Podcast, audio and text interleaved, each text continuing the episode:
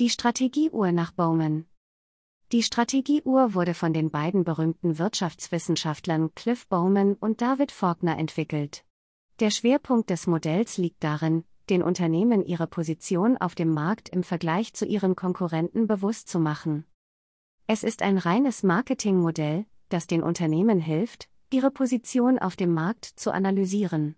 Nach Bowman ist der Faktor des Wettbewerbsvorteils der Faktor des Kostenvorteils, da er als Unterscheidungsmerkmal für das Unternehmen fungiert und die strategische Positionierung und die Gesamtpositionierung des Produkts auf dem Markt beeinflusst.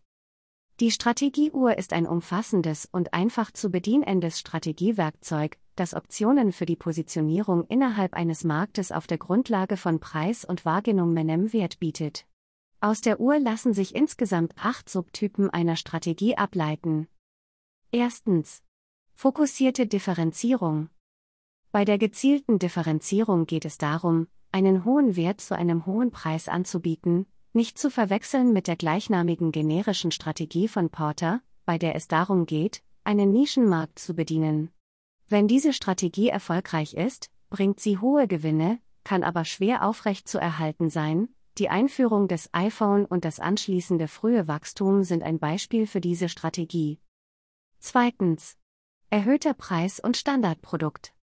In dieser Position der Uhr positioniert sich das Unternehmen als Monopolführer auf dem Markt, da es das einzige Unternehmen ist, das die spezifische Art von Produkt auf dem Markt anbietet. Infolgedessen gibt es keine Angst vor dem Wettbewerb und sie sind die einzigen, die den Preis des Produkts bestimmen. Drittens. Erhöhter Preis und niedrige Qualität. In dieser Position der Uhr positioniert sich das Unternehmen als Monopolführer auf dem Markt, da es das einzige Unternehmen ist, das die spezifische Art von Produkt auf dem Markt anbietet. Infolgedessen gibt es keine Angst vor dem Wettbewerb und sie sind die einzigen, die den Preis des Produkts bestimmen. Viertens. Niedriger Wert und normaler Preis. Bei dieser Strategie geht es um den Verkauf von Mengen, die Produkte oder Dienstleistungen sind von geringem Wert und der Preis ist so niedrig wie möglich. Diese Kombination macht sie zum am wenigsten wettbewerbsfähigen Bereich auf der Strategieuhr. Fünftens. Niedriger Wert und niedriger Preis. Bei dieser Strategie geht es um den Verkauf von Mengen. Die Produkte oder Dienstleistungen sind von geringem Wert und der Preis ist so niedrig wie möglich. Diese Kombination macht sie zum am wenigsten wettbewerbsfähigen Bereich auf der Strategieuhr. Sechstens. Niedriger Preis. Bei der Niedrigpreisstrategie geht es, wie der Name schon sagt, darum, die kostengünstigste Option für die Käufer auf dem Markt zu werden. Es handelt sich um eine Strategie, die niedrige Gewinnspannen haben kann, so dass Prozesseffizienz und Kostensenkung der Schlüssel zum Erfolg sind. Siebtens. Hybrid.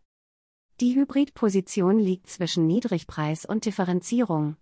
Es geht darum, einen wettbewerbsfähigen Preis zu gewährleisten, der im Idealfall von den Käufern als niedrig empfunden wird, und gleichzeitig die Aspekte des Mehrwerts des Produkts zu fördern. Achtens.